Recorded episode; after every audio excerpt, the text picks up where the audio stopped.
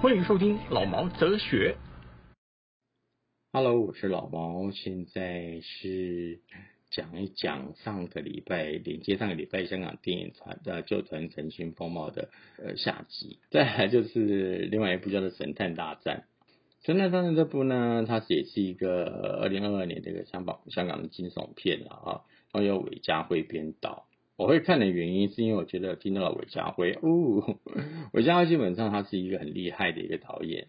哦，拍专门拍这种犯罪片的，那我觉得韦家辉拍的蛮棒的，他也算是神级人物了。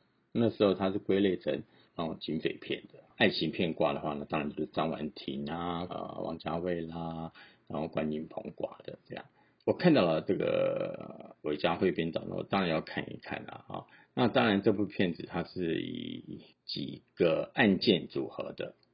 啊，那当然不是直接就是那个案件，不是，它只是有按照真实的发生过的事件，它加以改编，等于是利用这个这几个案件去串联成为一个案件，然后让这些这个故事发生，还蛮好看的。那再加上刘青云演的，真的是无可挑剔哈，也不是无可挑剔，还是可以挑剔的，要挑我还是可以挑了，只是我觉得已经是很棒了。刘青云演这种片子，应该算是驾轻就熟了吧？那我觉得这部片子可以好好看一看，然后再加上爆破啦，然后枪战啦，啊，那真是看了就很送。再来呢，我们就要讲另外一部叫做《原路生刀刀》。嗯，我不晓得那个字是不是这样念啦，一个九日，然后一个九在上面，一个日在下面，一个日在上面，一个九在下面。不晓得这个怎么念，我也懒得去查了，反正查也查不到，反正不会念就不会打注音，不会打注音就查不到这个字。这是一个二零二二年的香港爱情电影，那有黄浩然指指导的啦，那演员都是有没有听过的新一代的。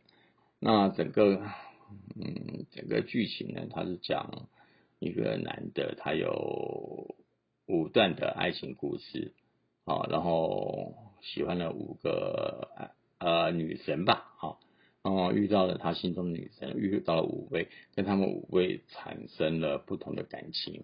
可是他们都有呃都有一个共同特点，就是住在很远的地方，香港很远的地方，呃不再是香港本岛或者是呃香港半岛这样，而在于新界的地方或者是离岛的地方。那这五个女生就在于这个很远的地方。我记得我也住过啦，我也住过新界，真的蛮远的。回一次家里面至少要一个多小时这样，还好现在交通发达了。那男主角他有一个那个写了一个 A P P 程式，他专门可以去算这边到那边的路程有多少。嗯，黄浩然导演呢，他只用了十二天啊，他是用一个低成本的方式，啊，十二天用两百七十万去拍的，四个礼拜而已就收了八十八百万了，基本上已经算赚的了啦哈。比他拍的两百七十万更多，这样。那当然，他也是想要证明说低成本，啊，那也可以拍出电影。大家是很努力的去去做这件事情，所以所以就这样吧。那还有一部，那我就觉得这一部为什么摆在最后讲呢？因为这是我最后一部看的，而且这部片看的时候我是进了戏院看的哈。它是给十九岁的我，它是一个在二零二二年上映的一个香港纪录片。他导演张婉婷，那他是在记录一个千禧年，你们知道千禧年叫什么吗？你们应该不知道吧？千禧年他出征了一个呃英华女校的学生啊，作为追访的对象，然后记录英华呃英华女学校重建他们的成长故事跟经历变迁的纪录片啊。那我看了。到戏院看了以后，我觉得还蛮感动。虽然是纪录片，可是我觉得它保有了一贯的张氏风格，很绵密的青春，在细腻纯真中散发出生命的呃热爱和光彩。我觉得他对我觉得这个导演，我是觉得很厉害，张婉婷导演，他真的是让我觉得。怎么可以 一直保持着一种小公主的心态，到她现在这个年纪，而那个心都很单纯，都没有变。那我觉得纯真简单真的很不容易，而且是在现在的世界，可能早忘了这些的存在价值。那我觉得，嗯，我要跟张导好好学习一下，就这纯真简单的浪漫，我就可以学习一辈子了。可是我觉得也很难过的一点，就是因为这部片虽然我很喜欢，然后我也很崇拜张导演，可是我不太了解为什么会那么多人去攻击这部片子。张婉婷导演他在二月五号的时候，电影卸票活动中宣布了哈，他这影片从二月六号之后他就暂停公演，就不演了，主要是在于学生。受访的那些学生，他们向向一个周刊提出学校和制作方嗯漠视他们不愿意将此公开上映的要求。部分片段它是以偷拍方式拍摄的。那在二月五号，这个这个周刊一刊出来之后，就引起哗然，这样，那有很多的正义魔人哈，就跳出来就开始批判了，这样。可是这些正义魔人之前有一些还是在于很推崇这部。这这部纪录片的，可是后来就反过来反灌哈，就反骨，然后来来咬这个这个片子，这样，就连香港单车运动员，他里面的里里面有一个是一个单车单车选手，然后叫李慧石的，他也在社交平台上表示，他对自己在电影中使用的受访片段毫不知情，表示不鼓励市民观看这个电影，我是觉得蛮蛮难过的。我觉得你们学生们，你们有自己的想法，有自己的认定，我觉得对的，不能因为这样你就提出你不要公公映。当初我绝对相信这部片子在做之前一定有指挥你们，呃，我要做这部片子了。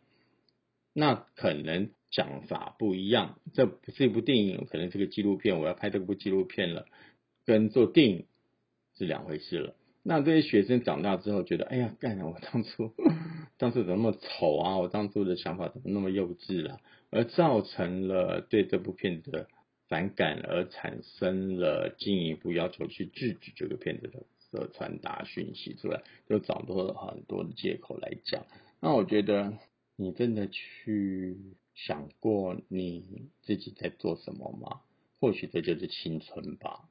青春可以不负责任，可是话讲回来，对那些批判这部片子的人来说，你们有没有这个能力？有没有这个坚定的意志？然后有没有这个想法？然后跟有没有这个热情，可以维持十年来做一部一部作品？那我觉得你们在讲这些话的时候，要不要对这些讲这些话负责任？如果你们本身有办法维持十年来做一。件事情的话，当然除了你们，你们可以维持十年的婚姻之外，有对一件事情能做十年，然后的热情不变，想法还是保持单单一的话，那我觉得你们就有权利来批判这件事情。如果没有的时候，正好真的不要去批判，不要拿人权，不要拿对人的尊重，然后不要拿一些很冠冕堂皇的理由。来去抹杀别人的一番苦心，even 就算是他是有部分是是用偷鸡，哎，他们偷鸡啊，哈，偷鸡的方式去处理的。可是你要知道，在很多时候拍电影真的要偷鸡，真的不是你们所想的那么简单。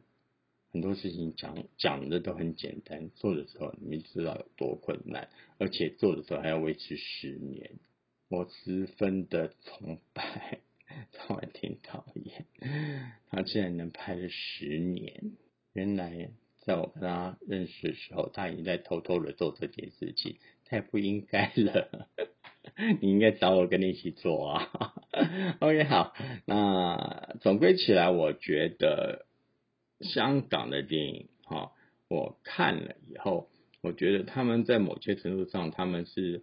保有了旧的他们的电影风格，传承他们电影的传统，那可是也保持了他们新一代所认定的一些观念啊，一些想法跟手法，这跟台湾很不同啊。那台湾的电影圈还停留在以导演为主的走向上面，嗯，抹煞了抹煞了专业。那可是在香港就比较不一样，他们完全就是向老老一辈学习，然后加上自己的想法，并不会因为我自己新一代的，我现在是个导演，而去抹杀了前面所留下来的一些传承。香港电影电影圈比较不会，而且他们香港电影圈比较合作，比较会互相的 cover 过来，cover 过去，这样老的跟新的会互相的交流，互相搭配。这一点是台湾真的要好好学习的地方。那可是最近我有跟新的台湾的导演聊过，也一起知道他拍片所经历的痛苦。台湾的人的专业让我觉得只在于他是表面上的专业，就像我刚刚所说，真的很会做企划案，真的很会去跟人家谈条件，真的很会照本宣科。那其实其他的都很弱，要求很多，做的不好。我这样讲有点过分，怪不得我没有办法办法在台湾生存。那谢谢各位了，下集也播完了，谢谢你们的收听，大家好好的过个快乐的日子就好了。电影随便看看吧，不要像我一样看的那么认真。有什么想要听的，有什么想要我去挖挖苦的，你们可以告诉我，我来讲一讲。哪部电影好啊？哪部电影不好？或者有什么其他的人生事件，我也蛮喜欢谈的，一起谈吧，好吗？OK，好，拜拜。